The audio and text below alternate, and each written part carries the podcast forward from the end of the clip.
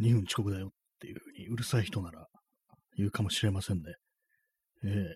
本日は9月14日、時刻は23時17分です。15分に始めると言って17分に始まったので、もしかしたらそういうふうにいる人が、言う人がいるかもしれないなと思って、今、言いました。はい、えー、夜部屋で朝を待つ第121回だと思います。スタートです。え、今日のサムネイルというか、タイトル画像というか、これ毎回などどう読んでいいのかわかんないですけども、今日の画像ですね。この絵は、あれです。カムイ伝のに登場する水月右近という浪人ですね。やっぱり死にたくないなっていう、どういうね、こう、ニュアンスですこの言葉が発せられたのかわかんないですけども、ふっとさっき思い出して、こう、カムイ伝、ウコンで検索してたら、この画像がヒットして、ヒットしたので、それを書きました。別に意味はないです。はい、えー。というわけで、本日もお送りしていきたいと思いますけども、今、何々していきたいっていう YouTuber 構文を使ってしまいましたね。はい。えー、話、話させていただきたいと思います。まあ、そういう感じで今日はね、こう、あれですね、9月の14日ですけども、あのー、あれです。私は今日は副反応の日ですね、ワクチンの。こう昨日はまだ、まあ、大したことないから、このまま終わるかなと思ったんですけども、まあ、結構だるかったですね、一日中。今、あの、さっき、ちょっと薬飲んだんで、解熱剤飲んだんで、少し楽になってますけども、まあ、とは言っても、あの、36度7分ぐらいで、別にあの熱を出してるっていうレベルではないんですけども、なんかこう体がこう熱いというか、ホテルというか、そんな感じありますね。そしてあの、だるさ、倦怠感というものが結構強くって、やっぱりまあ2回目の方がこう、いろいろ来るんだななんていうふうに思いました。まあ、とはいえね、こう全然こう38度とか、そんな熱が出るわけでもなく、その辺はまあ、マシだったかなというふうに思うんですけども、あとまあ頭痛がちょっとあったっていう感じで、まあそれも今薬で収まってるようなところですね。やっぱ一番大きいのは倦怠感っていうのが、だるいっていうのが大きいですね。左肩が上がらないっていうのはそのこまでなかったですね。まあ、痛みはあるんですけども、こわばって筋肉痛みたいになってるのは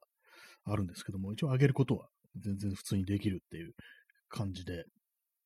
まあ、そんな感じでこう、ね、虚脱したまんまこう過ごしたというような一日でしたけども、皆様いかがでしたでしょうか？え今日のタイトル、虎と馬。ね、ほら、干支のね、なんかその感じになってますけども、まあ、要はトラウマということで、さっきその、カムイ伝のね、こう、水月優子について検索していたら、まあ、漫画について検索しているとよくあるんですけども、トラウマになった漫画というね、こう、そういうようなね、まとめサイト的なね、そういう記事がヒットするんですけども、結構ね、漫画っていうのはまあまあね、その子供の頃、もうから読みますけども、割となんか残酷な描写がある漫画っていうのはたまにあったりして、そういうのがこう忘れられずに、トラウマになってるって人がね、そういう、まあ、記事が結構ね、読まれてるというところをね、こう見ると、あるんじゃないかなと思うんですけども、まあ、そういうのざっとね、思わずちょっと見てしまったんですけども、そういうようなね、記事を。私、そんなないですね。トラウマになるっていうのが、漫画がトラウマになる、なったっていうのはないですね。いくら怖い作品だとしても、まあ漫画は漫画だっていう感じで、あくまでも、まあ漫画だとあんま怖くないですよね。結構、まああの、よくね、言われるのは、あの、裸足の弦とかのね、こう、まあ、あの原爆をね、取り扱った、まあ、作品なので、それのあの、まあ、その原爆投下シーンでね、こう人々が逃げ惑い、どんどん人が死んでいくなんていうね、シーンがありますけども、それがこう、トラウマになったって書いてる人がいるんですけども、私、結構子供の頃、割と幼い頃にね、読んだんですけども、その裸足の弦、最初に触れたの、結構ね、まあ、ひょっとしたら小学校低学年ぐらいだったと思うんですけども、まあ、特にあの、トラウマになることはなかったですね。な、なんなんですかね、あの、やっぱあの、ある程度こう、ストーリーがあって、そういうなんかこう、悲惨な境遇というかね、こう、残酷さというのもあるんですけども、それを跳ね返すぐらいのこう、バイタリティというかね、そういうものがこう、物語に出てくる登場人物にあると、あまりなんかそういうような、こうし、ね、トラウマとかにはならないのかななんていうふうに思います。逆にあの、絵単体で見ちゃうと、まあ、それは怖いっていう感じになりそうですね。漫画っていうのは、その後ずっと続きますしね、その残酷なシーンばかりではないので、なんかこういろいろこうストーリー上で、ね、何かしらのこう救いというかね、こう、まあ、それを跳ねのけるような、そういうエネルギーというものがこう描写されるっていうのが、まあ、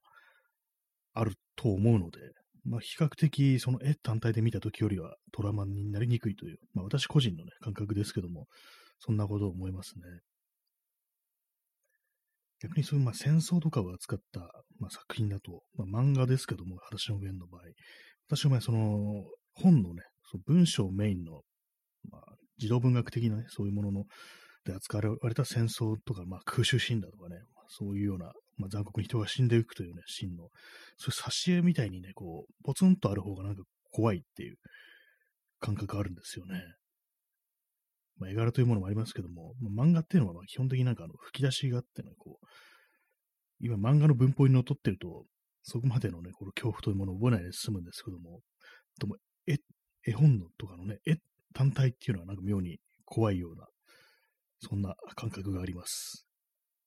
え、P さん、裸足の弦、1巻から3巻が原爆被害のビジュアルが主体なので、子供にとってはそこが一番ハードルになりました。そうですね、まさにこう、まさしくこう原爆が統括されて、まあ、その後の惨状というものが、本当になんかこうね、細や細やかに伝わらないですけども、非常に残酷な感じでこう描写されるっていうのがありましたからね、結構まあ衝撃的ではありますよね。あのね、本当にこう、やけどのね、こう、でも苦しむ人とかも、それこそなんかあの、焼け野原でこう遺体がなんかこう、ぶわーっとね、こうあったりしてね、その中をこう、花やばらないになったね、こう、自分のなんか子供を探してさまよってるね、女性とかなんかそういう人たちいろいろ出てきましたけどもね、やっぱ1巻から3巻ですね。そこから先だとあの、まあ、時折ね、そういう描写あるんですけども、基本的には戦後の描写、ね、どう生きるかっていうね、そういう描写が多くなってくるんでね、だいぶ違いますけどもね。話を受けの話でした。まあそういう感じで結構、私あんまりトラウマの漫画ないですね。この、ね、テーマで話し始めてもあんまないですね。終わらしちゃうのもあれなんですけども、そうなんですよね。なんか、漫画ではないっていうところあって、まあ、この音声何度か話してますけども、昔に、ね、読んだあの、私は幽霊を見たっていうね、こう古い古の怪談本というのがなぜかね、うちのね、部屋のね、部屋じゃない、あの、押し入れの中にあったなんていうね、そういう幼い頃だったんですけども、多分ね、まあ、あの、両親が買ったと思うんですけども、なんでそんな買ったんだと思いますけども、その中にあったね、非常に古めかしい感じの、なんかこう、怖い話の挿絵というものがすごく怖かったなっていうのはあるんですけども、漫画はあんまないですね。カムイ伝のな、なぜか、あの、第2巻が私のね、こう、家のね、あのー、押し入れに入ってたんですけども、なんかね、子供の目に触れないようなね、ところにあったりしましたね。その、まあ、幼い頃ね、そういうのを、たまたまね、こう、押し入れ開けたらそれがあったりしてね。で、まあ、その、第2巻なんですよ。第2巻、第1巻でね、あの、実はあの、主人公のね、カムイ、少年時代から少年時代から始まるんですけども、カムイはね、双子だったっていうね、そういうところからね、その第2巻スタートするんですけども、第1巻で、その、まあ、兄の方のね、カムイは斬首されて死ぬっていうね、そういうね、終わり方なんですよね。で、まあ、その第2巻、私しか知らなかったんですけども、子供の頃、まあ、後に1巻から読むことになるんですけども、第2巻の冒頭で、いきなりこう、ね、シャレ神戸になったね、兄のね、こう骨をね、こう、無駄にし、無駄にしやがって、兄貴のバカっていう風に言ってね、こう、石で、こう、頭蓋骨を砕くっていうね、そういうシーンが始まるんですけども、それもまあまあのなんか衝撃を受けましたね。いきなりなんかこうね、骨をね、こう破壊するっていうね、そんなとこからスタートしたんですけども、はい、座り直します。まあ、そんな話でございました。ね、あんあんまないですね、よく考えたら。話題ないのにね、それの話するねって感じですけどもね、困りますけどもね。まあ、他には何もないですね。はい。やっぱりあの、私の場合、あの、絵よりもね、実写の方がなんか怖いっていうのがありますね。結構ね、その、映画とかの、普通のハリウッド映画とかでも、結構残酷に人がね、死ぬシーンとか、ね、あると、ちょっと見るの避けてましたね、その、まあ、小学生ぐらいまでは。まあ、中学生ぐらいからね、割と見れるようになったんですけども、結構ね、ありましたね、そういうことが。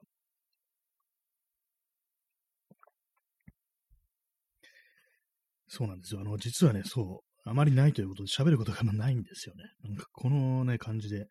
こう話せばね、いいだろうって思ったんですけども、あんまりね、こう漫画にも詳しくないし、そんなにトラウマにもなってないし、そもそもっていう感じでね、ちょっと今困ってるところです。まあ、それもね、あの、副反応でね、こう体調が万全ではないから仕方ないみたいなことを思いながら始めました。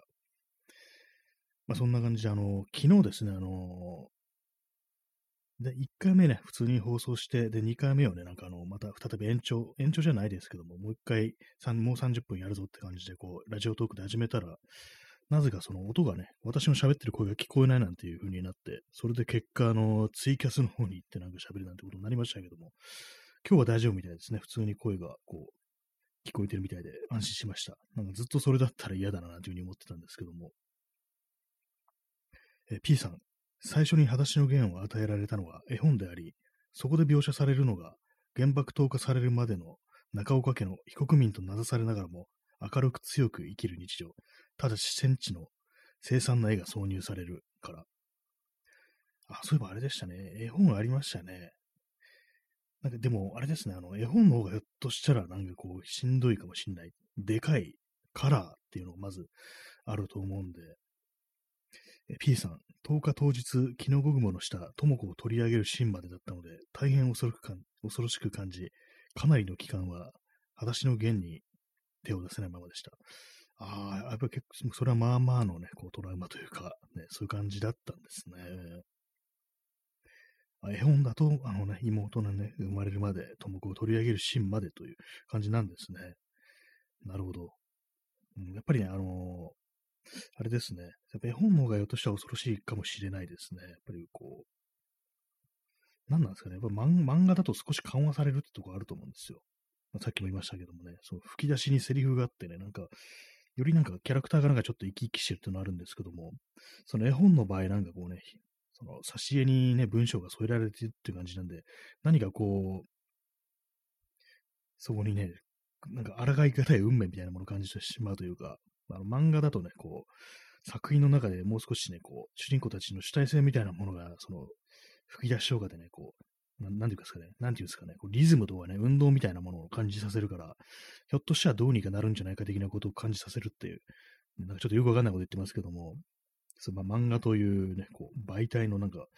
にはそういうところがあるんじゃないかなって思うんですけども、絵本というのはなんか本当に抗い難い現実というか、この物語は変えられないんだっていう、そういうね、感じがしてしまって、それで恐ろしいという、より恐ろしいなんていうことがひょっとしたらあるのかもしれないですね。私、絵本は読んだことはないですね。私はそこから言ったら結構印象が変わったのかもしれないですね。えー、チャンスさん、副反応、お大事にどうぞ。そして、青汁いただきました。ありがとうございます。青汁、いいですね。青汁。何回か前の放送で、あの、青汁サンドってまだあるのみたいな話をしたんですけども、検索したら結構ありましたね、青汁サンド。なんか銀座とかね、なんか阿佐ヶ谷とかにもあったような気がします。割となんか何店舗も青汁サンドがあって、まあ良かったねっていうふうに思いましたね。飲んだことないですけどもね。そうなんですね。も副反応、まあまあまあね、やっぱり1回目より私は結構出ましたね。ただまあ熱がもう7度までいかないんですけども、なんかこうね、全然ね、こう、あれですね。そんなに高くはないんですけども、割となんか体がほてったような感じがして、まあ、私あんまこう熱をね、出さないので、結構ね、あれなんですよ。なんちゃっけ。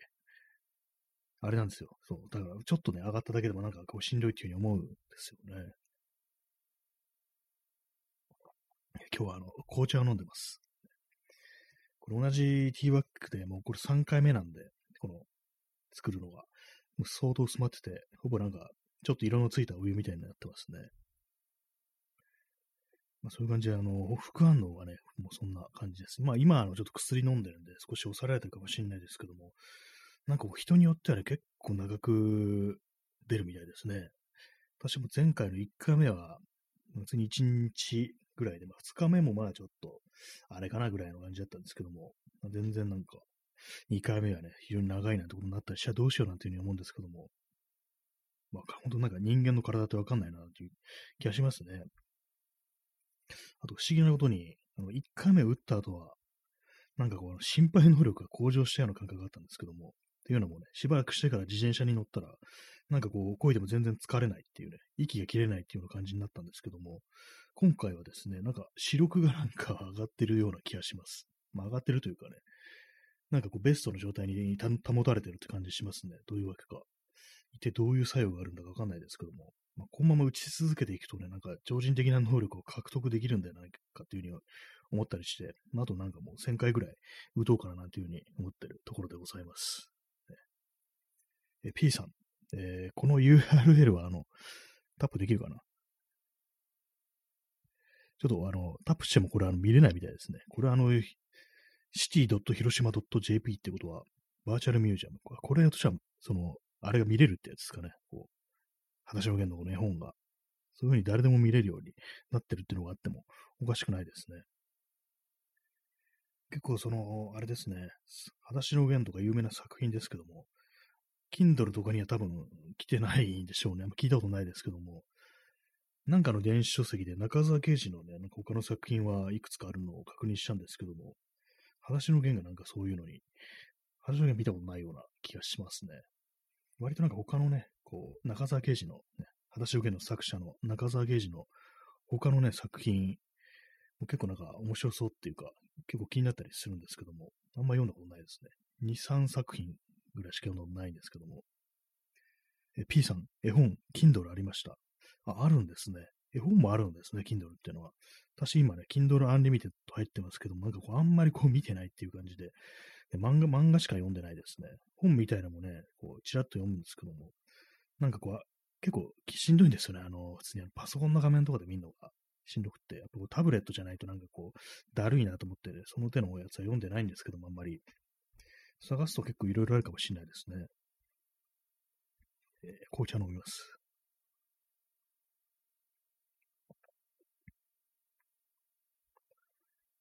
はい。ね、まあ、電子書籍、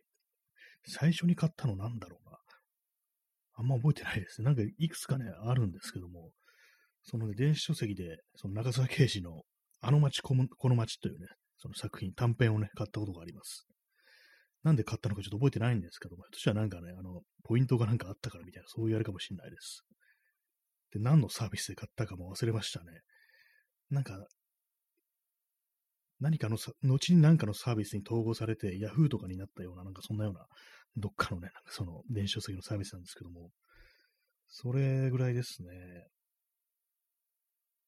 ソニーリーダーというものをなんか確か登録して、なんかいくつかね、水木しげるの、なんか初期短編みたいなのを持ってますね。以上です。でもやっぱり、まあなんかの本、漫画、やっぱ所持してる方がいいですね。私なんかすごくたくさん読むっていう感じでもなくて、置き場所に困るレベルでっていう、ね、そういう感じで本をね、こう、買うタイプでもないんでね、全然その辺はなんかあれなんですけども、やっぱりこう、たくさん読む人は、やっぱ電子書籍とか、そういうのがね、やっぱ重宝するのかななんていうふうに思ったりしますね。私は別に全然こう、うん、実際のね、こう書籍の方が、実物がある方がなんかこう読みやすいというか、ね、そんな感じしますね。結構トイレの中、トイレ入るときとかに本、本を持って入ったりしますね。何も持たずに入るってこと多分ないと思います。まあそれもなんか読んでるというよりは、ただ単に手にしてて安心するっていうね、そういうだけのためなんですけども、あんまりこう真剣に読んでるってわけじゃなくて、もう何回もね、読んだことある本をこう持って、文庫とかを持ってこう、ね、入るなんてことがね、よくありますね。はい、えー、本の話でした。まあ、結構ね、世の中、あのー、本というものに対して、ね、強い愛情を持ってるという人が、思い入れのあるっていう人が、まあ、結構ね、まあ、いるみたいですけども、私はなんかそんなにね、こう、あまり物的な感じで思い入れないんですけども、まあ、だからといって、その電子書籍で十分っていうふうにはあんまり思わなくて、やっぱりあの本本ならではの、実際のね、書籍ならではの、なんかこう、後味というかね、こう余韻みたいなものって結構あると思いますね。まあ、例えばね、普通にこう、本を読んでて、まあ、全部読み終わると、読み終わって、あれなんですよ。まあ、ちょっと傍らの方をね、ちょっと取り出してますけども、あの、最後の方に、あの、あれですね、発行日とか、まあ、著者、発行者、発行所、印刷所、製本所っていう感じで、で、なんで2個発行されましたていうのが書いてあるのありますけども、なんかあれをね、私眺めるのがね、結構その子供の頃から好きでしたね。なんかその余韻に浸りながら、こう、最後のね、あ、この本は何年に初めて出たんだみたいな感じで、なんかその妙にその字がね、こう、文字列がなんか妙にエモく見えてくるなんていう、そういうことがね、割にありましたね。なんか不思議ですけどもね。あんま内容と関係なく、なんかその並びみたいな、紅茶飲みました。なんかその字の並び方になんかこう、なんとなくね、こう、赤涼感みたいなものを感じるか、感じるっていうのがね、結構あったりして、まあ、なぜだろうっていうふうにね、言葉で説明するのが難しいんですけども、あ、これ今一つの世界が終わったんだみたいな、そういう感じですね。まあ、最初から見直せばまた始まるんですけども、なんかその終わりというものをなんか強烈に意識させられるのが最後の著者名とかね、こう発行日とかそういうものだったっていうのがあるんですよね。なぜかわからないですけどもね。本の話でした。ね、本の話。本といえばね、もうこう、そうなんですか、本、私そんな読んでないですね。ハードカ,、まあ、ハードカバーの本ね、本当にこう何年も買ってないですね。買ってないっていうか、その新品では買ってないですね。古本ではね、買うことはあるんですけども、本当にね、長くなりましたね。なんかこう、物語の本っていうのも私あんま買わないんですよ。小説というものは。これ、まあ、ノンフィクションとかそれは、ね、そういうのはね、こう買ったりするんですけども、何なんですかね。なんかその物語というものにこう浸るっていうのが、こうあんまりね、こう、ないという感じですけども、結構その本好きな人っていうのは、その本の中にある世界というものをなんか十二分に味わい尽くすっていうね、そういう能力に長けてるっていうような、そういう印象がありますね。そういうふうにあの浸れる能力が強いというのは、非常になんか羨ましいな、いいな、なんていうふうに思ったりするんですけども、結構ね、その、インターネットとかの書評とか読んでると、みんな思いも、思いにこう、非常にこう、あれですね、思い入れみたいなものとかね、感想というものをね、いろんな形で書き、書いてるんですけども、私がね、なんかこう、なんかの作品に触れて、そういうふうに、なん、たくさんのね、こう文章をね、書き連ねることができるかというと、全然そうではないんで、あんまりなんか物について語らないんですよね。そういう作品について。結構すぐにね、なんかもう、もう喋ることないなみたいな感じになっちゃったりして、ね、な、なぜだろうというふうに思うんですけども、どう、どうすればいいんですかね、こういうのってなんかこう不思議ですけどもね。あんまこう、ハマる能力がないっていうのは結構自分に対してね、こう、非常になんかこう、なんか嫌だなみたいに思ってて、なんでもそうなんですけどもね、まあ、割となんか適度なところでなんかもういいやって切り上げちゃうっていう、そういうのがあるんで、なんかもっとどっぷりね、ハマれるようなね、こうそういう性質というものも持ちたかったななんていうふうに思うんですけども、まあそれはそれでね、大変なこととかまああると思うんですけども、まあ、こういうふうにあのラジオとかね、こう喋るとなると、やっぱり何でもね、そうディープに語れることがある方がいいっていうのはね、間違いないですからね。結構ね、私の喋ったことを、なんか、割にスカスカだなみたいな思うことが結構あったりして、で、まあ世の中ね、そういうなんかいろんな書評とかね、感想とか書いてる人見ると、この人こんなに語れてすごいんだから、なんかこう、ラジオ的なね、そういうものやったらいいんじゃないかなって割と思うんですけども、結構ね、そういう感じで喋ることたくさんある人に限ってなんかこう、あそういうの喋るの全然ダメだからみたいな、そういう感じでなかなかこう、ね、こう、天は二物を与えずみたいな、なんかそんな感じになるっていうのは、まあありますね。紅茶飲みます。まあ、あの、そうですよね。紅茶飲みますでね、こう、喋ることをね、ごまかすしかないっていうね、そういう人間なんですよ、私はというね、ことをね、申し上げますけどもね、申し上げますけどもね、ってなんでって感じですけどもね。はい。絵本ってものもなかなかこう、世界が広いですよね。こう、まあ、この放送でもね、これ何回も言ってるんですけども、まあ、3回ぐらいですね、言ってるんですけども、子供の頃読んだ絵本で一番こう、印象に残ったのは、あの、ヤマンバっていうね、まあ、有名な昔話ですよね。ヤマンバ、確かね、牛方とヤマンバか、馬方とヤマンバかのどっちかだと思うんですけども、まあ、結構ね、有名なね、こう、題材なんでね、こういろんなね、人がこう、絵本にしてるんですけども、その中でね私が触れたのは、あの、その絵がね、ちぎり絵なんですよ。普通のね、その絵本の絵じゃなくて、ちぎり絵ちぎった紙をね、こう貼り付けていろんな形にしてね、そう絵にしてるっていうやつなんですけども、それがなんかね、妙にね、こう、ちぎり絵ってなんか割となんかその、絵のね、感じがこう、普通のね、タッチからちょっと外したような感じになって、そのまあ、ヤマンバとかね、まあ一応まあ人の形をしてますよね。なんか妖怪的なものですけども、なんかそのね、造形というものがなんか非常になんかこう、人間から外れたね、クリクリーチャー的な感じでこう表現されてて、それがなんか幼心に非常になんか印象に残って、割に怖かったですね。でその途中でね、こう、そのヤマンバにね、追いかけられるね、確か名前がゴンジューロって言うんですよね。こう、魚売りのね、男ですね。が、こう、ヤマンバから逃げて、でまあ、家のね、家屋の中に入って、で、まあ、追っかけてくるから、まあ、中に隠れようとするんですけども、そこであの、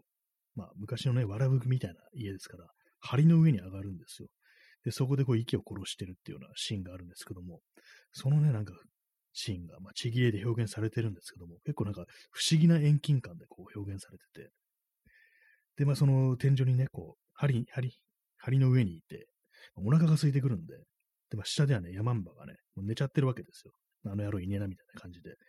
やべ、腹減ってきた、と思って。なんかか長いヒカキ棒みたいなのを使って、で、餅があったんで、餅をね、それプスッと刺して、そう、いろりの火でなんか焼いて、食べるっていうシーンがあるんですけども、なんか不思議なシーンですよね、これなんか。その描写いるのかなみたいなふうに思うんですけども、なんかね、それが妙になんか、その妙な遠近感も相まって、すごい不思議な世界っていうね、感じで表現されてて、すごくね、なんか変、変だな、なんかこの絵っていうふうに思ってましたね、子供の頃。でたまにあの古本とかでね、検索するんですけども、それこそいやメルカリとかヤフーオークションとかで検索するんですけども、ヒットしても、あれなんですよ、結構あの、プレミアなのか何なのか、古いからなのか何なのか、高いんですよね。なんか3000、3、4000円とかねしてね、さすがにそこまで出すのもな、みたいな感じで買ってはいないんですけども、多分結構古い本だと思いますね。これ、それはあの、どっかからね、こう、私がなんかね、両親に買ってもらったものではなくて、どっかからお盛り的な感じでね、こう、もらったものだったっていうふうに記憶してるんで、でかなり古いものかもしれないですね、それは。はい、山ンの話でした。絵本の話ですね。あと、まあ、これもあの2回目の話になってしまうんですけども、その東京大空襲をね、こうテーマにした、題材として扱った絵本があって、まあ、そのが、あの、その絵柄が、あの、ムンクみたいな絵なんですよ。あの、叫びとかでね、有名な画家ですね、北欧の。私がね、まあこれ小学校の時にあの学校に置いてあったと思うんですけども、それでね、目にしたんですけども、そのなんかムンクっぽいね、こう絵のタッチがこう非常になんか恐ろしかったっていう記憶があったりして、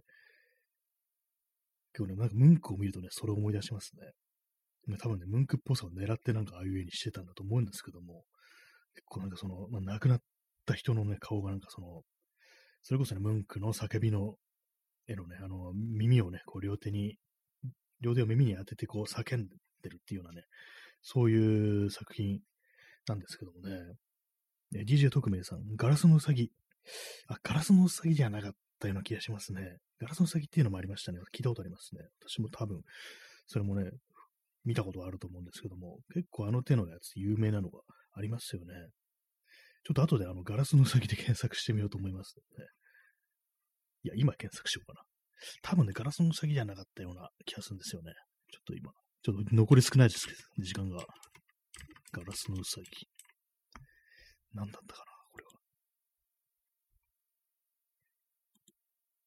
あ出てきましたね。あ、違いますね。ガラスのうさぎではないですね、これは。うん、結構今ね、今の検索すると、割となんかアニメっぽいタッチの絵が ヒットしましたね。結構その、いろいろ出版を重ねていろんなね、こう人が絵を描いてるみたいですね。割とそれ以外にもちょっと、ね、写実的なタッチの絵もあったりしますね。こう竹本本一郎っていうのかな。こういう人が絵を描いてるっていうのもあったりして、ね、これ、これは結構ね、怖いかもしれないですね。ちょっと後でなんかその、ななんていう作品だったか検索してみようかななんていうふうに思ったりします。アニメ化もされてるみたいですね。アニメ映画になってるっていう、まあ、そういうことみたいですね。いろいろありますね、なんか本当に。実写映画もあったりして。はい。えー、P さん、早乙女勝本の東京大九州ではないでしょうか。あ、それかもしれないですね。あの、早乙女勝本っていう、なんか確かね、その人なんかいろんな本出してますよね。多分おそらくそれだと思います。早乙女勝勝本っていうね、名前は知ってるので、多分ね、その人だと思いますね。えとして、あの、この放送で前にもね、調べて言ってるかもしれないんですけども、なんかね、適当な感じになっちゃってますね。ねそんな感じで結構戦争絡みのね、本でもまあ怖かったなというね、記憶がありますね。まあ、それで終わりです、今日。はい。